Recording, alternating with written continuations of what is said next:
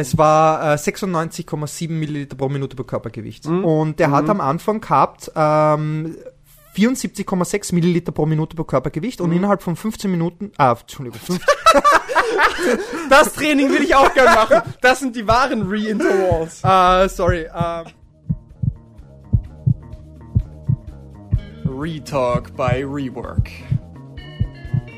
Der wohl professionellste Podcast seit Erfindung der Elektrizität. Herzlich willkommen. In dieser kleinen Abstellkammer, die wir als unser Podcast-Studio bezeichnen. Viele kennen sich nicht aus, wir auch nicht. Willkommen zurück. Welcome back. Willkommen, Alex. Wie geht's dir? Danke. Wie geht's dir? Wie geht's dir? Wie geht's dir, Alex? Hallo Massimo, wie geht's dir? Schon lange nicht mehr gesehen? Hey, Alex, ja, äh, mir geht's gut. Und wie geht's dir? Sch- Schon wie du schon wieder denkst, ach, vergleichen, vergleichen, vergleichen. Go Bane, Bobcat! Drei Sätze, Alex! Drei Sätze! Rework Werkstatt Coach Gräber am Apparat. Wenn wir eine Sache können, dann ist es guten Kaffee trinken und gute Kekse essen. Der war so geil! Mit Rework kann's mir nur gut gehen. Ja, leg los, wenn du bereit bist. Nehmen wir auf. Wir nehmen auf. Alexander Gref, willkommen zu Rewatch Nummer 1.5 oder 2 oder keine Ahnung. Aber wir nehmen auf. Video, Audio, alles zusammen. Liebe, Leidenschaft, Mitochondrien, VO2 Max. Such's dir aus. Was brauchst du mehr im Leben, Was oder? brauchst du mehr im Leben? Was gar brauchst nichts. du mehr im Leben? Ich glaube gar nichts. Herzlich willkommen, Servus zu einer weiteren Ausgabe. Es geht wieder um die Masterarbeit von Massimo. Schon wieder, immer noch. Der, ist der Typ bald mal fertig? Kann der einfach mal jetzt auf Senden drücken und dann war's das und wir können uns wieder wichtigeren Themen im Leben widmen? Aber weißt du, was ich geil finde? Ich glaube jetzt wirklich, äh, du und ich, oder generell ich auch, oder auch die Athleten, die sich das Ganze anhört, die Re-Athleten, ne, Mhm. dass sie sich besser vielleicht auskennen als dein Betreuer, weil der hat das ja noch eigentlich nicht so intensiv, äh, mehrere Stunden fließen da hinein. Also ähm, echt geil. Also deine Masterarbeit wird echt gut gepusht am Ende des Tages, oder? Ja. Dafür, dass es momentan so ausschaut, dass wirklich kein statistisch signifikantes Ergebnis rauskommt. Was auch wieder eine Erkenntnis in sich selber ist, weil es ein weiterer Puzzlebaustein ist, der uns sagt, hey, du, du kannst eigentlich es noch so probieren, Sachen zu standardisieren. Menschen sind so individuell, dass du es einfach nicht, einfach nicht sagen kannst. Ja. was rauskommen wird. Und so schaut's halt momentan aus, ja. Weil ich habe echt, wir werden sie eh nachher kurz sehen, wenn wir die Daten auf der, auf der Ebene von allen äh, Probanden ansehen, aber es gibt keine Tendenz. Also es gibt eine Tendenz, aber es gibt keine statistisch signifikante Tendenz, geschweige denn, was in dem Muskel selber passiert mit den NIRS-Daten und so. Aber jetzt sind wir eh schon so viel zu tief drin. Alex, was geht bei dir? Ähm, nicht viel, nicht viel. Aktuell, man lebt, man ist mehr im Sein als im Tun, Mhm. was wir ja letztens als Anekdote besprochen haben. Mhm. Ähm, ja, es wird endlich wieder warm, da freue ich mich natürlich sehr. Mhm. Ähm, obwohl man auch wieder das Wetter so nehmen muss, wie es ist. Mhm. Don't forget it. Mhm. Don't forget it. Aber es ist trotzdem geil in kurzer Hose. Ich war schon kurz laufen. Ähm, es Oh macht ja, halt viel mehr Spaß. Man muss die Tage werden länger Ja. und ähm, du Ja. hast auch viel mehr Energie. Also ich merke jetzt Mhm. wirklich, weil ich habe jetzt, wir haben das auch schon öfter besprochen, dass ich ähm, oder dass wir halt eher in so einen Winterschlaf kommen. Ja, klar. Ja, und dass du einfach jetzt mehr Energie hast einfach. Ja. Und das merkt man halt natürlich schon. Das Mhm. ist schon schön zu sehen Mhm. und auch zu spüren. Mhm.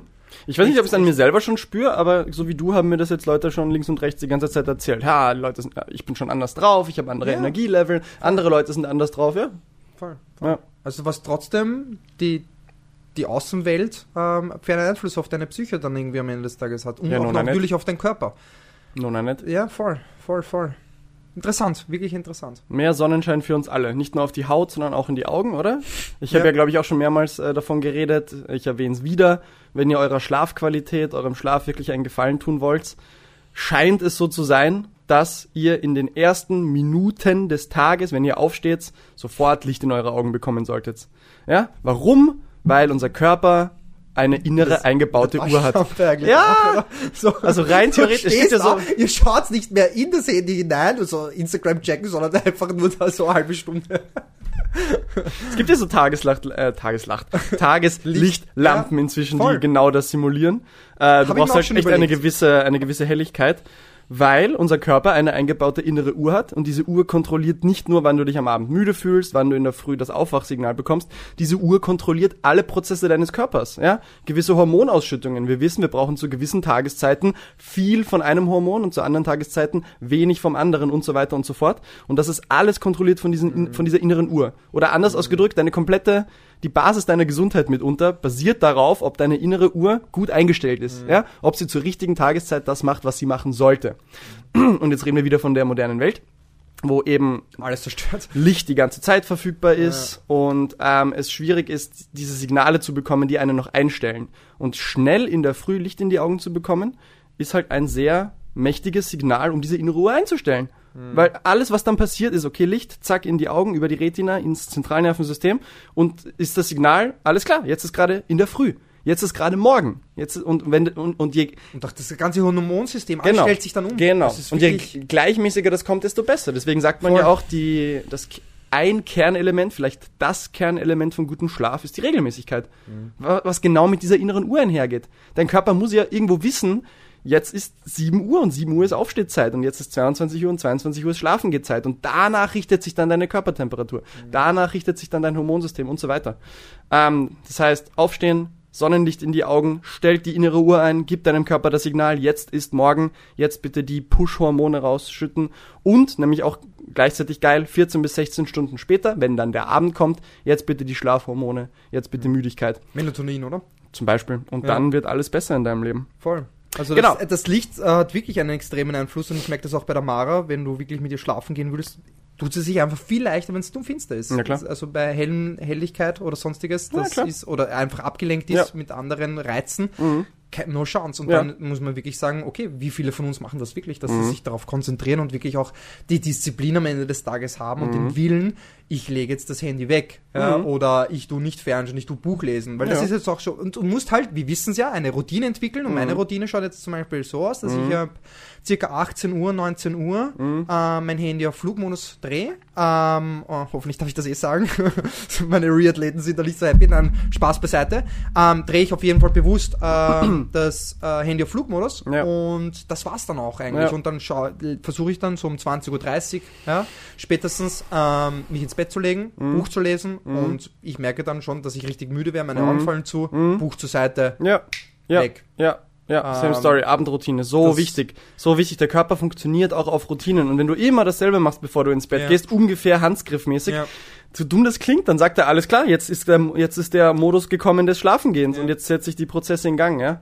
Und nicht nur Sonnenlicht in die Augen, um eben die Uhrzeit einzustellen und so wie du sagst, am Abend möglichst dunkel, wegen demselben Prinzip, weil in dem Moment, wo du am Abend Licht reinbekommst, sagt der Körper halt, ah, es ist wohl Tag.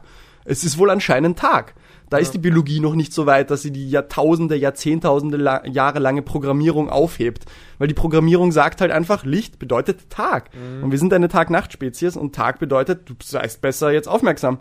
Du bist besser bereit für mögliche Kämpfe, für Essensbeschaffung etc. Das heißt, sobald es am Abend hell ist, pff, gute Nacht, Schlaf. Haha, was für ein Wortspiel.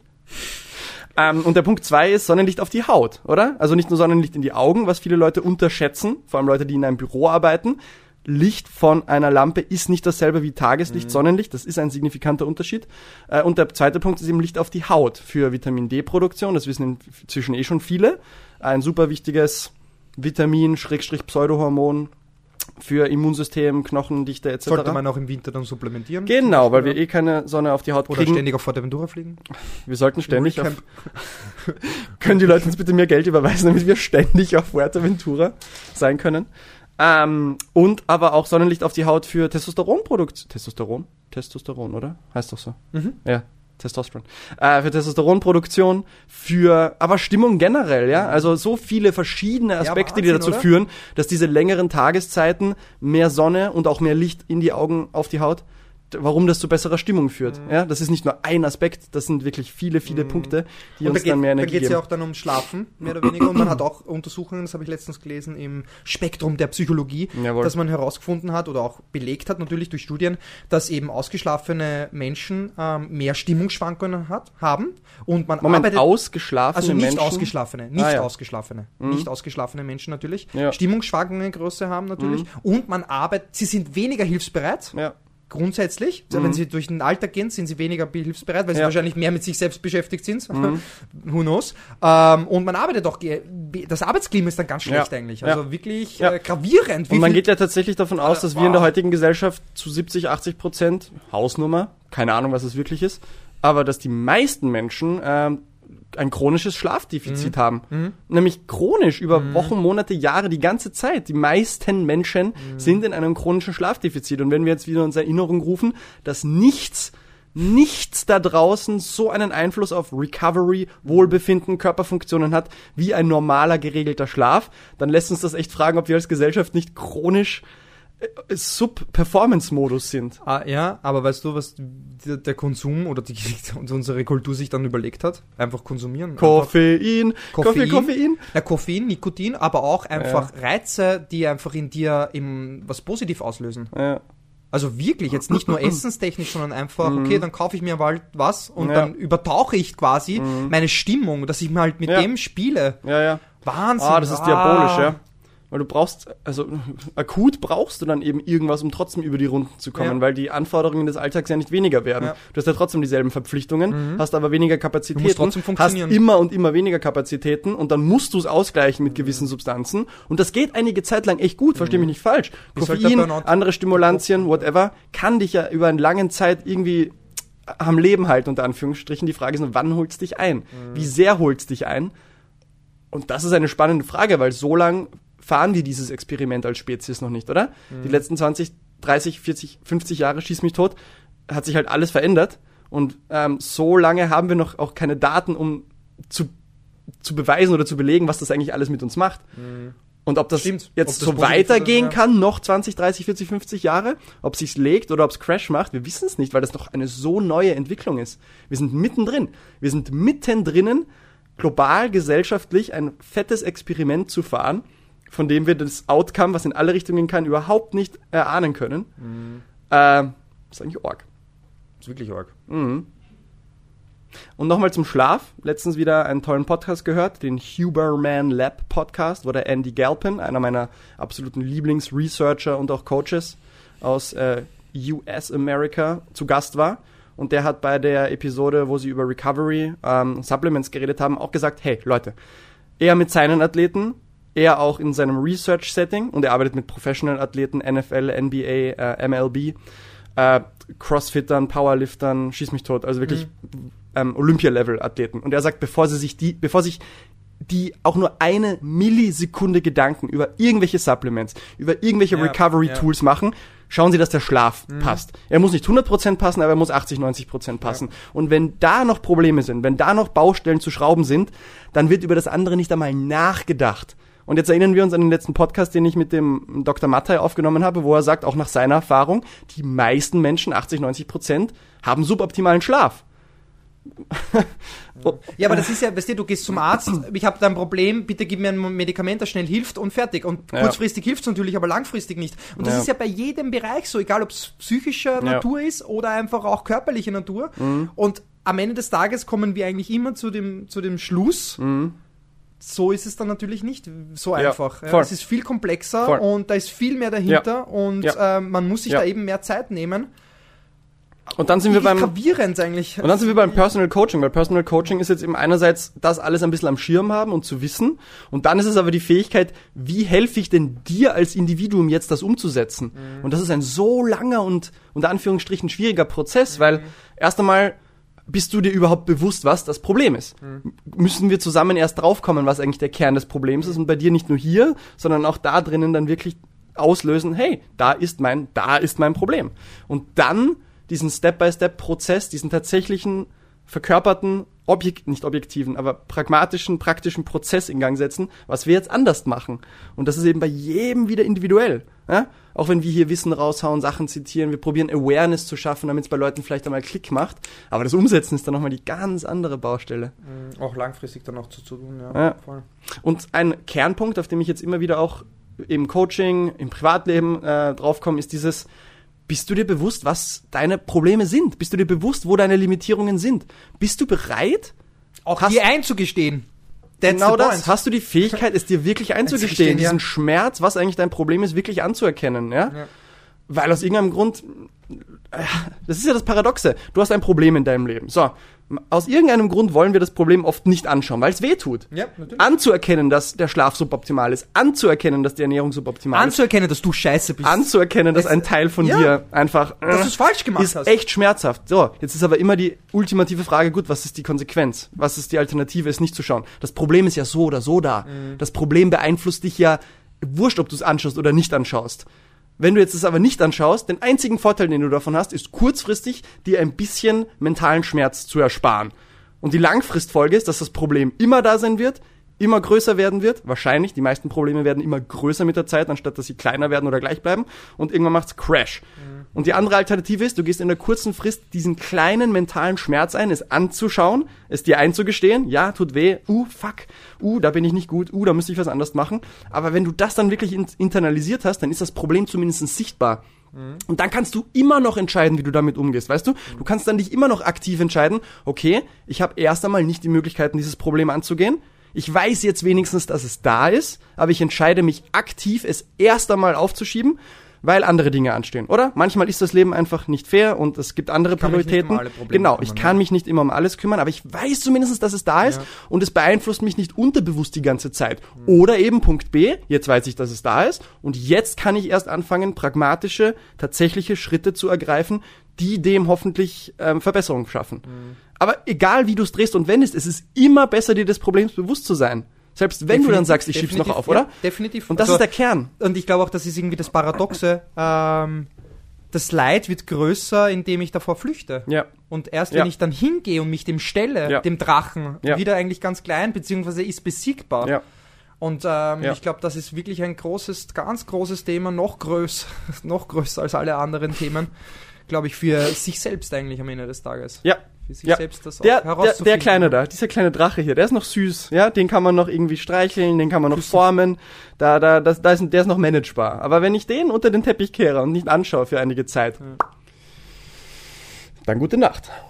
Mhm, definitiv. Na gut. So. Aber ich würde sagen, der Schmerz, ähm, wenn ich einen Schmerz erlebe, dann merke ich es mir auch irgendwie für immer. Mhm. Und das ist dann auch irgendwie die Erfahrung, oder? Ja. That's the point. Ja. Es macht was mit dir. Es macht was mit dir, diesen Schmerz einfach anzuerkennen und ihn nicht wegzuschieben, ja. Also sei dein eigener Held. Aha. Sei dein eigener Held. Tja, schwierig. Gut, wie Cool. geht's weiter? So, ich würde vorschlagen, wir schauen uns jetzt deine Präsentation an, beziehungsweise die Representation about dein Thema Masterarbeit. Schauen wir uns das nochmal an, halten wir uns das, oder schauen wir uns das, halten wir uns vor Augen mehr oder weniger, ähm, um was es nochmal geht. Ähm, ja, wäre cool. Dann würden wir wirklich alles wissen und können auch zu deiner Masterprüfung uns dazustellen. Super, cool. Sehr gut. Wir machen alle den Master. Wie geil ist das da Wir eigentlich? machen jetzt alle den Ihr Master. kriegt's alle den Master dann. There we go. Okay, ich bin natürlich voll bereit, jetzt da richtig hardcore in äh, die Physiologie reinzugehen. Okay, sehr Als gut. Einstieg. Sehr gut. Ah, cool, wir gehen von Philosophie direkt in Hardcore-Physiologie rein und in dem Fall nämlich ähm, die das aerobe Metabolic System, beziehungsweise die, wie ich Energie bereitstelle als Mensch. Nicht nur aerob, sondern ganz gesamtheitlich. Okay, klingt jetzt wie ein Wortsalat.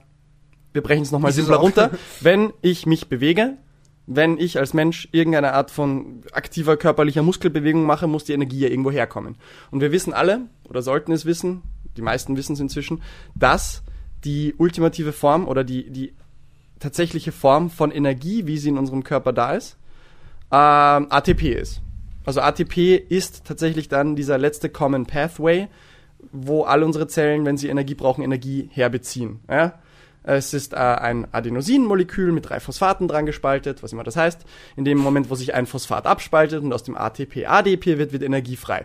Mega kompliziert, ist uns egal. Am Ende des Tages müssen wir ATP, irgendwie ATP, Adenosintriphosphat, ähm, So eine Währung eigentlich, die, mit der ich bezahle. Produzieren. so vorstellen. ja.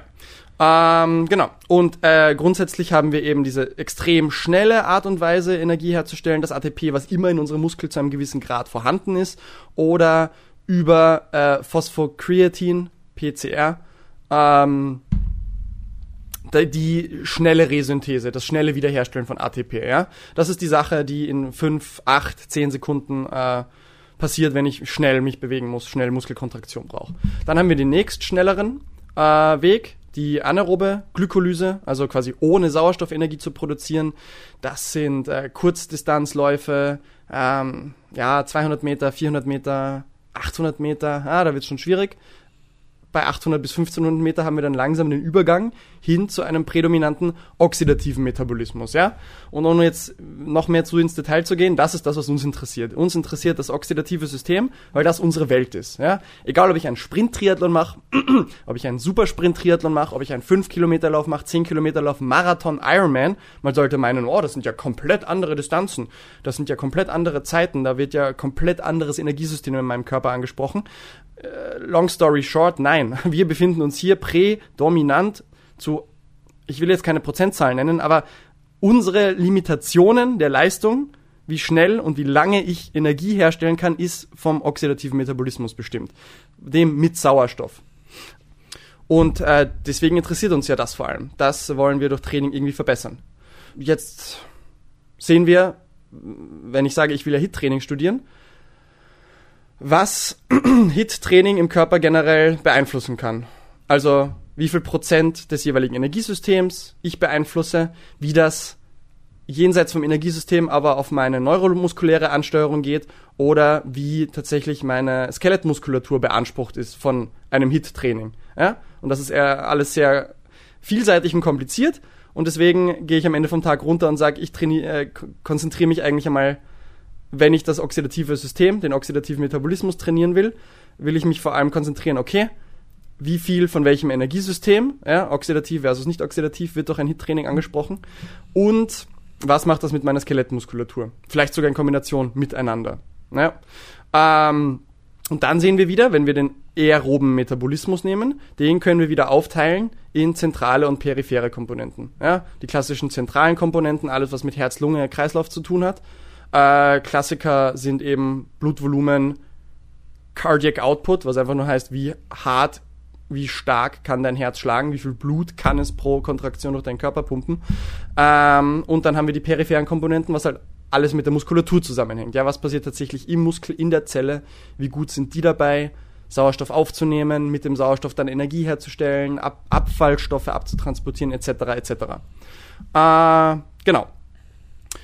Ähm, das brauchen wir uns nicht so im Detail anschauen. Und genau, das ist dann das, was ich mir ja mit meiner Studie anschauen wollte. Ja? Wir äh, haben einen äh, ersten Test, wo wir VO2 Max ermitteln, äh, damit wir dann die Leute in zwei verschiedene Intervalltrainings einteilen können, das Variable-Hit-Protokoll und das konstante Hit-Protokoll, wo wir uns eben dann anschauen, gegeben dieser zentralen Komponenten und ein, eine riesige äh, ein riesiger Faktor für für vor allem zentrale Komponenten, aber wahrscheinlich für die Aktivität auf dem gesamten Körper ist eben ähm, die Sauerstoffaufnahme. Ja? Was passiert mit der Sauerstoffaufnahme über ein Training? Das ist äh, sehr reflective für vor allem zentrale Komponenten, aber eben auch Ganzkörperkomponenten. Und dann können wir eben noch in die Peripherie hineinschauen. Das ist das, was ich mit dem NIRS-Gerät mache, mit der Sauerstoffsättigung in der Skelettmuskulatur, ähm, wo uns eben das NIRS-Gerät darüber eine Auskunft geben kann. Ja? Also quasi genau diese beiden Komponenten, die wir gesehen haben, zentral und peripher, schaue ich mir eben auf die verschiedene Art und Weise an. also wo, bei welcher Art von Training, peripher, äh, äh, Hit variabel oder Hit konstant, wird einerseits mehr Sauerstoff insgesamt umgesetzt und äh, was, wo passiert mehr oder weniger im Muskel. Ja? Wir haben also das Variable-Hit-Protokoll, was ja daraus besteht, vier mal fünf Minuten im High-Intensity-Bereich zu fahren, mit drei Minuten Pause dazwischen, was ja inzwischen bekanntermaßen folgender ausschaut. Eineinhalb Minuten bei 100% der Maximum Aerobic Power, zwei Minuten bei 75%, 30 Sekunden nochmal bei 100%, eine Minute nochmal bei 75 Prozent. Ja, zur Erinnerung nochmal, was ist Maximum Aerobic Power? Wenn wir hier so einen klassischen Rampentest mit Sauerstoffaufnahme haben, dann ist das der Punkt, ja, der geringste Punkt der Leistung, wo die Sauerstoffaufnahme nicht mehr weiter steigt. Ja, hier sieht man das jetzt leider gar nicht so gut, aber normalerweise wird diese Sauerstoffkurve, die Sauerstoffaufnahme bei mehr und mehr Leistung ansteigen, ansteigen, ansteigen und dann bildet sich hier irgendwo das Plateau, wo wir zwar mehr Watt treten, aber wir nicht mehr mehr Sauerstoff umsetzen. Und dann nehmen wir den geringsten Punkt, ja, die maximale Leistung, wo meine Sauerstoffaufnahme nicht mehr weiter ansteigt, also Power at VO2 Max, Maximum Aerobic Power, ähm, wo noch mehr Sauerstoff mir nicht hilft. Ja. Äh, genau, und daran basieren wir ja dann das variable Protokoll und das äh, konstante Protokoll ist einfach nur Matched Average Power, was bedeutet, wir nehmen die Durchschnittsleistung, die wir in diesem Protokoll fahren und fahren sie einfach konstant durch im anderen Protokoll. Sehr gut. So, Alex Riegräf, wie machen wir weiter? Ähm, ja, schauen wir uns einmal kurz ähm, meine zwei Gegenüberstellungen an von dem Variierenden und dem Konstanten. Mhm. Also unten ist ja das äh, Konstante und oben ist das Variierende. Mhm. Ähm, man sieht ja auch, dass das Konstante, die ersten zwei, eigentlich viel niedriger sind von der Sauerstoffaufnahme als die letzten zwei. Und vor allem der letzte war dann schon um einiges höher. Das hat dann wirklich so eine Spitze. Das sieht man eigentlich das schon relativ gut, oder? Am Ende vom Tag ist ja halt eher die Frage, wo setzt du mehr Sauerstoff um? Ja, mhm. weil die, das Umsetzen des Sauerstoffs, die Aufnahme des Sauerstoffs halt so, äh, man kann sich ja lang und ausführlich drüber streiten, was ich auch in der, in der Anfangssection meiner, dem Theorieteil meiner Arbeit mache, zu sagen, ähm, welchen, Wert hat eigentlich die V2 Max überhaupt, wenn es um Ausdauerleistung geht? Ist es so ein wichtiger Parameter? Was limitiert die V2 Max? Sind es jetzt die zentralen oder die peripheren Komponenten, wo unendlich drüber gestritten wird und so weiter?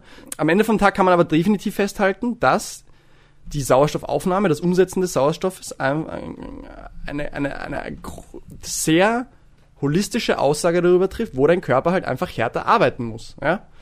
Und wenn wir bei einem Protokoll sehen, dass dein Körper mehr Sauerstoff umsetzt, können wir im Schnitt davon ausgehen, dass diese oxidativen Prozesse härter ablaufen, ja, dass das Herstellen von Energie mit Sauerstoff mehr läuft als beim anderen, ja. Und das interessiert uns wegen dem reinen, simplen Grundgedanken von was löst in meinem Körper eigentlich Anpassung aus? Reizsetzung. Ich muss meinem Körper einen gewissen Reiz geben und je stärker dieser Reiz ist, desto mehr wird er sich anpassen wollen, wenn ich ihm danach genug Erholung gebe. Das ist einfach zu sagen, ich setze bei Protokoll A mehr Sauerstoff um, ist einfach ein Indikator dafür, dass bei Protokoll A mein Körper härter arbeitet. Der Reiz ein größerer ist, die ganze Maschine mehr auf Hochtouren läuft und dadurch das Signal, was dann in Folge bei der Erholung, in der Adaption dazu führt, dass ich mich hoffentlich anpasse und besser werde, dass das besser funktioniert oder dass da das Signal stärker ist. Ja. Und dann sehen wir hier ja eben das Spannende, die verschiedene Zeit über 90% V2 Max, wo die Leute in nicht Minuten, sondern Sekunden, das ist leider falsch, mehr Zeit über 90% verbracht haben. Und hier sehen wir mal generell, dass es wirklich all over the place ist. Ja? Schon mal ganz grundsätzlich können wir sagen, vom, vom Durchschnitt her. Ja? Im Durchschnitt, die Leute, die ich bis jetzt auswerten konnte, äh, haben 340 Sekunden über 90 Prozent beim variablen Protokoll verbracht und nur 306 Sekunden beim konstanten. Also eigentlich weniger. Ja? Aber wir sehen auch hier, dass die Standardabweichung immens ist. Ja? Die Streuung, der Unterschied zwischen den Leuten ist absurd. Was wir eben zum Beispiel sehen, wenn wir uns hier einzelne Beispiele rauspicken. Ja? Wir haben Proband Nummer 3, glaube ich, der ungefähr gleich viel Zeit über 90% V2 Max bei den beiden Protokollen verbracht hat. Dann haben wir einen Probanden, der mehr Zeit bei konstant mhm. verbracht hat. Hier auch jemanden, der mehr Zeit bei Konstant verbracht hat. Dann wieder jemanden, der absurd viel mehr, nämlich fast gar nichts beim Konstanten und wirklich viel beim Variablen, im Variablen mehr verbracht hat. Hier ähnlich äh, bei Proband Nummer 12 oder 13. Und dann wieder Leute, bei denen es relativ gleich ist und dann wieder Leute, bei denen es umgekehrt ist. Also long story short, wir sehen alle möglichen Richtungen. Ja? Wir sehen, obwohl die Durchschnittswattleistung bei beiden gleich ist, ähm, wir sehen eine Tendenz dafür, dass bei manchen äh, wirklich und, im Schnitt mehr Zeit bei Variablen über 90% verbracht wird, aber wir sehen eine unglaubliche individuelle Streuung. Ja? Plus, dass wir sehen, wenn wir uns die Zeit, die die Leute über 90 Prozent verbringen, als Prozent der totalen Zeit des Intervalltrainings, dass viele Leute auch bei null Sekunden sind, ja. Dass es bei manchen Leuten quasi gar nicht gereicht hat, sie über diese 90 Prozent rüber zu katapultieren, während bei anderen Leuten fast gefühlt das ganze Training über 90 Prozent war, obwohl alles auf dieselbe relative Intensität gegeben ihres äh, Pre-Tests zurückzuführen ist. Ja? Faszinierend, oder? Das ist wirklich. Mhm. Hier auch nochmal auf der individuellen Ebene, ja, wo wurden mehr Zeit in Sekunden, Minuten ist wieder falsch, über 90 Prozent bei variabel oder konstant verbracht, also die einzelnen Individuen, Und wir sehen halt eben manche Leute, so wie den Kollegen hier, der viel mehr Zeit beim Variablen als beim Konstanten verbracht hat. Das sehen wir dann eben an der Verlauf der Kurve. Wir sehen hier wieder jemanden, der viel mehr Zeit beim Konstanten über beim Variablen verbracht hat. Und im Durchschnittseffekt, das ist diese fette rote Kurve, sehen wir die leichte Tendenz zum Variablen versus Konstanten. Aber es ist eben nur eine leichte Tendenz. Ja? Also wenn wir uns einfach einen klassischen statistischen Test anschauen, äh, um zu schauen, sehen wir tatsächlich einen Unterschied zwischen diesen 340 Sekunden beim Variablen und den 300 Sekunden beim Konstanten. Und wir schauen uns den ganz klassischen P-Wert an, der uns einfach nur eine Aussage darüber gibt, gegeben der Sample Size, also wie viele Leute ich mir anschaue, und gegeben des Durchschnittseffekts, des Unterschiedes und der Varianz, der Standardabweichung, ist es statistisch signifikant. Und wir sehen halt einfach erst einmal nein. Ja. Und das liegt eben teilweise an diesen starken Ausreißern, wo der Effekt komplett umgekehrt wird. Ja.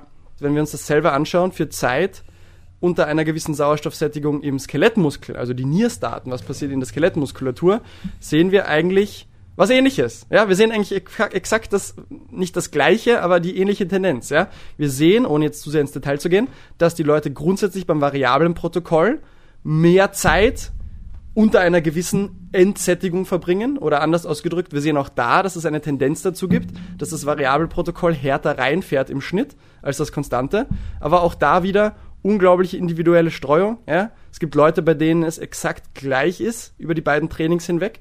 Es gibt Leute, die bei, bei einem null Sekunden unter dieser gewissen Entsättigung sind, die anderen sind beim anderen wieder null Sekunden drüber und beim anderen drüber. Also Streuung links und rechts, individuelle Variationen links und rechts.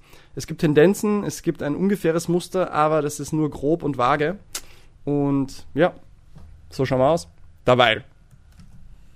Wow, also wirklich wow, faszinierend, oder? Also wirklich, ähm, weil man hätte ja sagen können, boah, das ist das Variierende und das wird sein, aber am Ende des Tages, wenn du halt dann wirklich ein kritischer, guter ähm, wie soll ich sagen, Wissenschaftler am Ende des Tages bist, mhm. ähm, musst du das dann eben auch so die Wirklichkeit verkaufen und nicht einfach sagen, okay, mhm. na, es ist einfach das. Mhm. Ähm, echt, echt gravierend eigentlich am Ende des Tages, oder? Also wirklich, das, mhm. aber wir wissen ja, die One-Size-Fits-All gibt es halt am Ende des Tages. Die One-Size-Fits-All gibt es nicht. Ähm, gleichzeitig ist, halt ist es aber auch, also ein, auch ein Null-Finding, was bedeutet, die Hypothese konnte nicht bestätigt werden. Ja, die Null-Hypothese stimmt. Was ist die Null-Hypothese? Die Null-Hypothese bedeutet immer, es gibt keinen Effekt. Also quasi das Gegenteil von dem, was man eigentlich zeigen will. Mhm. Ja, die Hypothese ist, es gibt einen Unterschied. Das heißt, die Null-Hypothese ist dann immer, es gibt keinen Unterschied. Und das nennt man dann ein Null-Finding. Also die Null-Hypothese wurde hier bestätigt. Es gibt mhm. keinen Unterschied.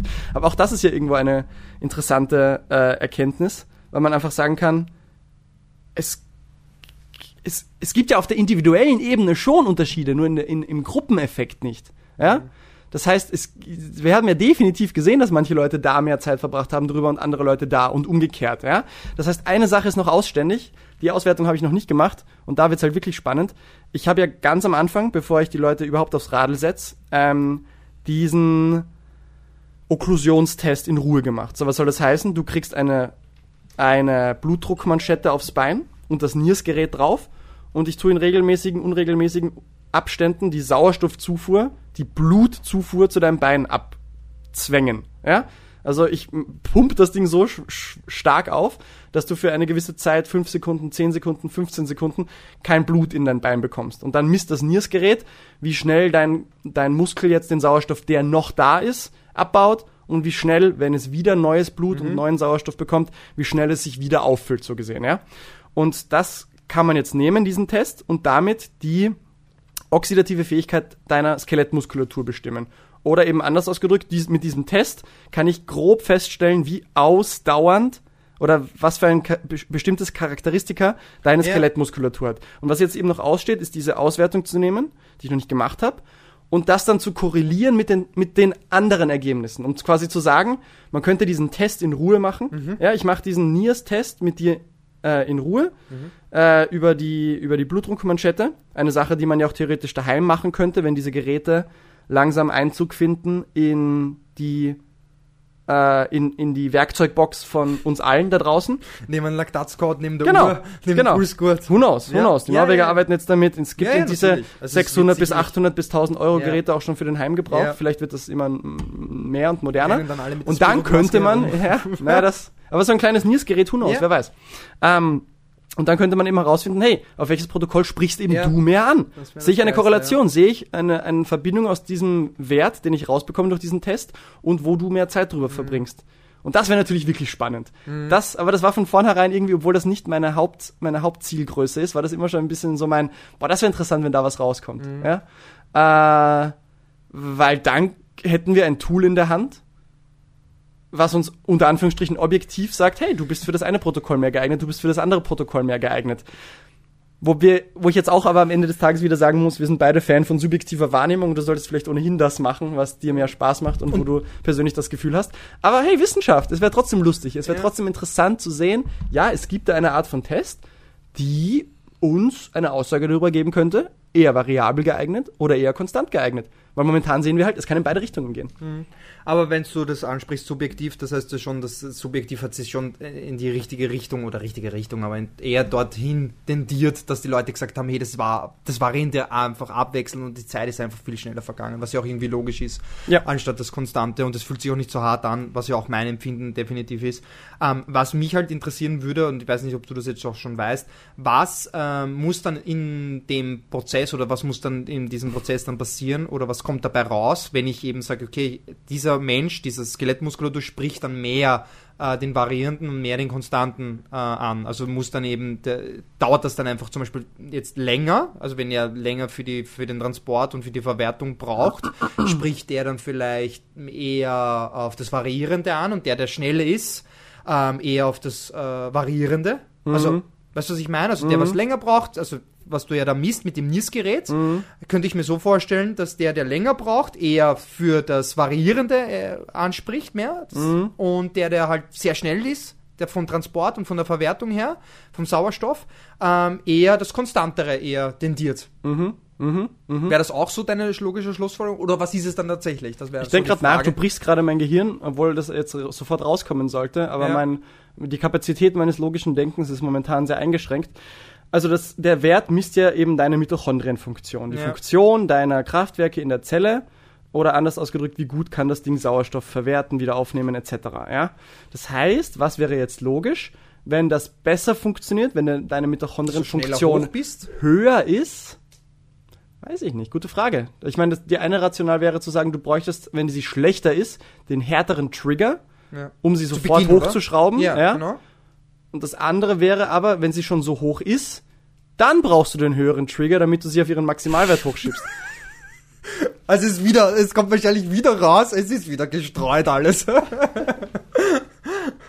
ja, aber das ist wirklich eine spannende Frage dann am Ende des Tages, oder? Also was ist dann, aber ja, das wäre echt cool. ja. Das wäre echt, das wäre das, wir würden das, das Training revolutionieren eigentlich, weil du, Nein, bevor du, naja, warte mal, bevor du, bevor du trainierst, Ja. machst du zuerst dieses, diese Messung und dann wird erst das Training bestimmt und nicht Ja. einfach so, ja. weißt du, was ich meine? Ja. Das wäre halt Gleichzeitig bevor macht's- du das Intervalltraining jeden Tag so quasi, du das vorher messen, aber sprich ich Eben, was weil für ein das ist Scheiß, oder? Tagesverfassung, oder? Ja, Glaubst du?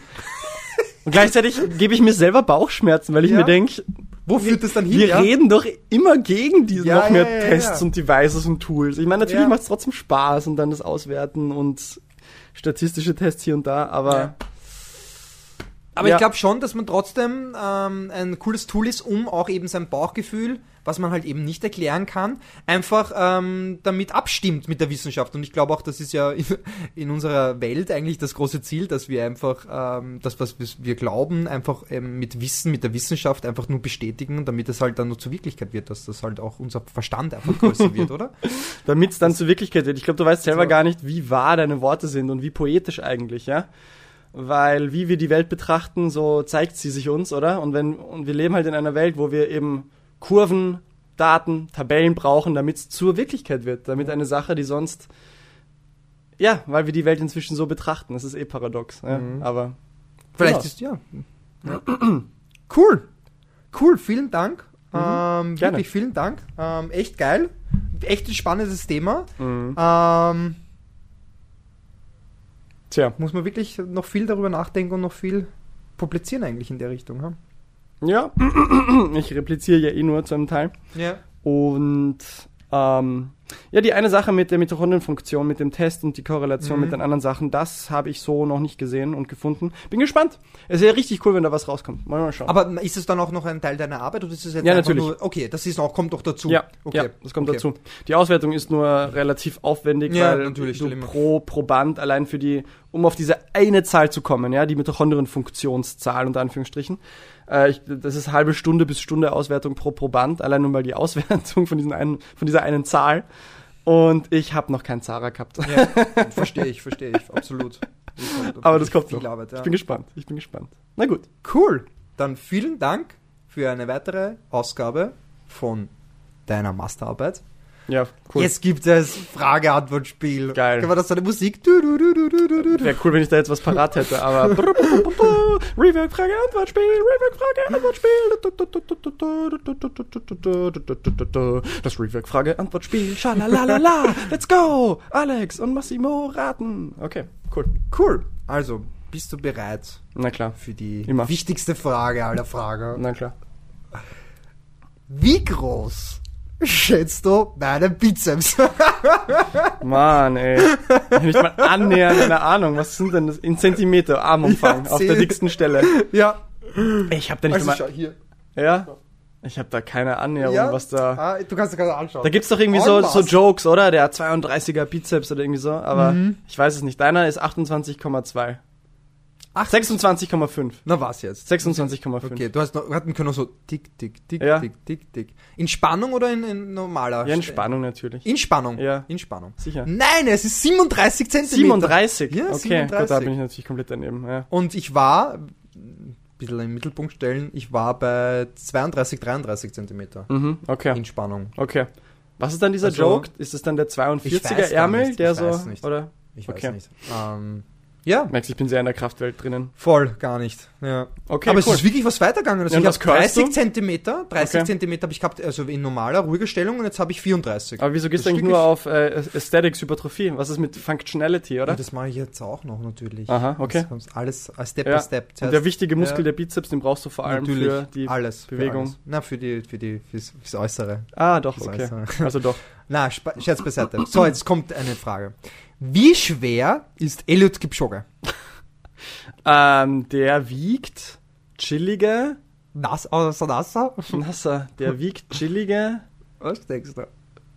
55,6. Ah, fast. 52 Kilo. 52. 50. 52, was Okay. echt wenig ist. Mhm. 52 Weiß gar nicht, wie groß ist der? Ähm, warte, da muss ich nachschauen, bevor ich einen, einen Blödsinn sag. Wie, wie groß schätzt du ihn, wenn du schon so... Ich habe ihn jetzt nicht so genau vor mir, aber der ist jetzt nicht weiß Gott wie klein. Na. Er ist auch nicht weiß Gott wie groß. Der ist 1, roundabout 1,70, bisschen drüber. Mhm. Ich, ich schätze, ähm, ich würde auch schätzen 1,71 Meter 71 oder 72. Mhm. Bin gespannt. Warte mal. Eliud Kipchoge. Ah, fast. Uh, 1,67 Meter.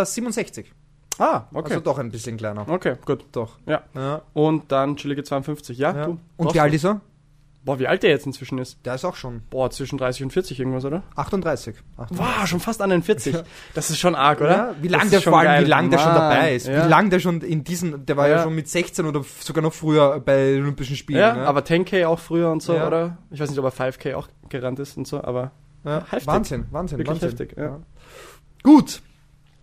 Wie hoch schätzt du die je höchst gemessene, dokumentierte V2, V2 Max? Max, ja, das wissen wir, das ist diese, diese 100 oder fast 100 oder angeblich von diesem einen skandinavischen eben Langläufer oder so, aber es ist dann nie wirklich bestätigt worden. Es ist irgendwie so dieser Mythos, dass es mal gemessen wurde, aber der Typ hat nichts gerissen jemals oder war es ein Radlfahrer? Ich weiß es nicht. Aber 100, irgendwas herum. Es war äh, 96,7 Milliliter pro Minute pro Körpergewicht. Mhm. Ähm, das war vorher ein Skifahrer im Ja. Alpinen, ein Ja, Junioren-Weltmeister. Ja, Im- sowas. Der wurde dann Junioren-Weltmeister im Zeitfahren. ja, genau. Und dann hat er nie wieder was Ähm, gerissen, dann ist ja, er komplett weg. Aber ja, das war, also sie haben das ja auch wirklich dokumentiert und ich habe mir das rausgesucht und der Mhm. hat am Anfang gehabt ähm, 74,6 Milliliter pro Minute pro Körpergewicht Mhm. und innerhalb von 15 Minuten, ah, Entschuldigung, fünf, das Training will ich auch gerne machen. Das sind die wahren Re-Intervals. äh, sorry, ähm, 15 ähm, Monaten ne, spezifischen Training, was ja auch eigentlich lächerlich ist, Ja. ist er dann auf, äh, auf so Radtraining, ist er dann wirklich auf die äh, 96,7 gekommen.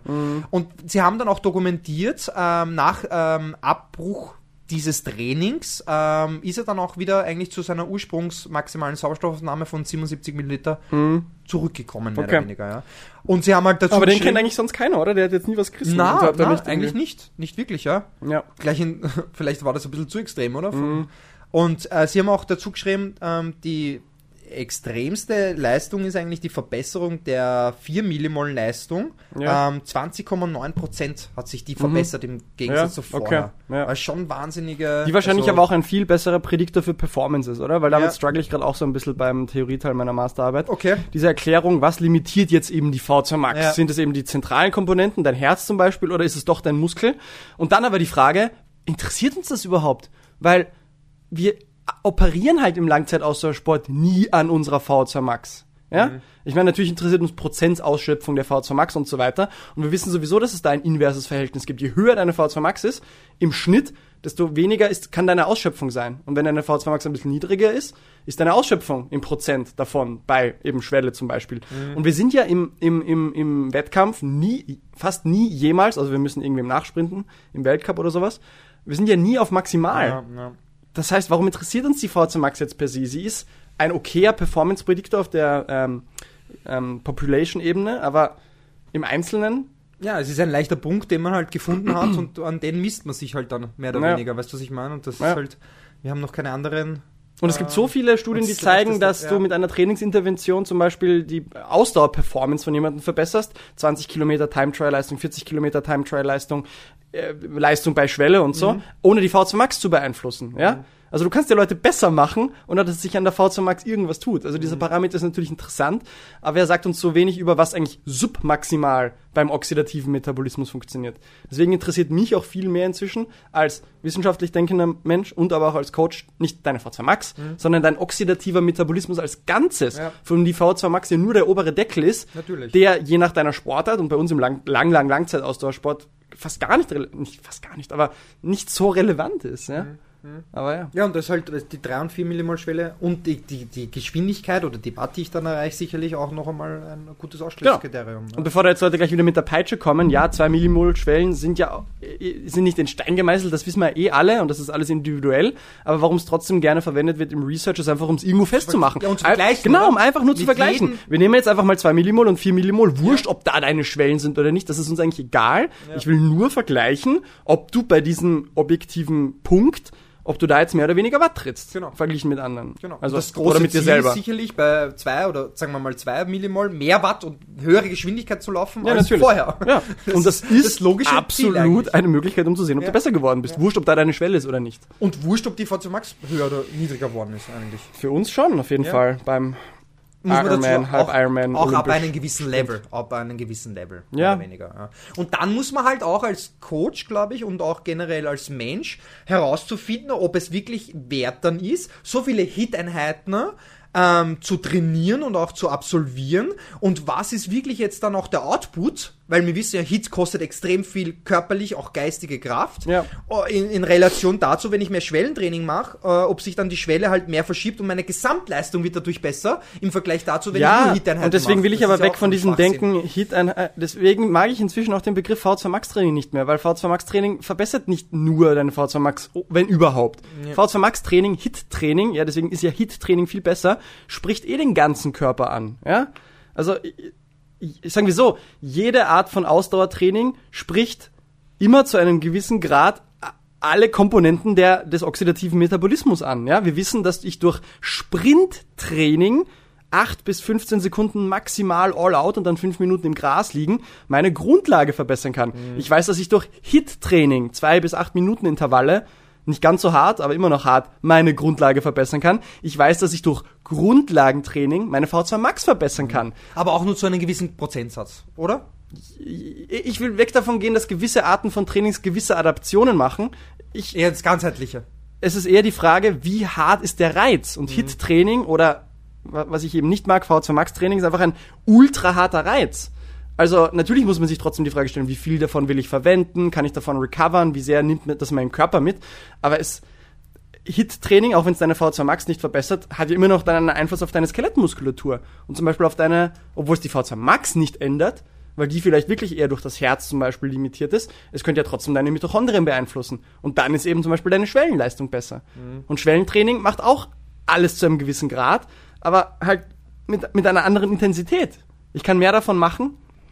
Also weg von dem Gedanken, das Training macht die Adaption und das Training macht die Adaption. Generell alle Trainings machen zu einem gewissen Grad alle Adaptionen und ist eher die Reizstärke. Ja. Kann ich mir, kann ich mir leisten, jetzt so krass auf mich einzuhammern, hämmern mit dem Hit-Training und oder brauche ich sogar, weil sonst eben sich in meinem Körper nichts mehr tut, oder? Dieses Prinzip von ich bin jetzt schon so gut und jetzt muss ich mit einem Orgenreiz draufballern, Mhm. damit sich noch was bewegt. die Schwelle, also diese verschiebt sich dann immer. Ja. Diesen Reiz, den ich dann mehr brauche. Ja. Das Ja. ist ja, das haben wir eh gesagt, umso mehr ich etwas konsumiere, egal was, umso Mhm. mehr Reiz brauche ich dann auch im Endeffekt, dass sich dann noch was tut. ja, genau. Das ist ja das, das große Problem dann auch, wenn das man zu überdosiert. Mhm. egal was. Jupp. Also, ich würde vorschlagen, mehr Ruhe. Mehr findet Ruhe. mehr Ruhe. Mhm. Findet mehr Ruhe. Bitte. Auch, auch im Sitzen passiert vieles. auch im Sein passiert vieles. Ja. Und ähm, ja, ich glaube, es, es kommt raus, dass man halt viel variieren muss und es ist nicht äh, 0 oder 1, es ist einfach die Variation. Aber Ja. auch nicht zu viel variieren. Das ist Ja. auch wieder ein schmaler Grad. Seid Wissenschaftler mit euch selbst. ja. Experimentiert an euch selbst, mit euch selbst, eurem Gefühl. Ähm, ja, man muss es eh für sich selber herausfinden. Voll. Oder man hat einen geilen Coach, der das mit einem zusammen macht. Oder vielleicht Nicht auch für einen, aber mit einem ja, zusammen. mit, mit einem Mentor mehr oder weniger, der Ja. das dann mit dir auseinander nimmt und zerlegt. Gut, Alex. Cool. Hat mich gefreut. Vielen. Dank. Jawohl. Wir sehen uns wieder. Alles Re- klar. Work. Work.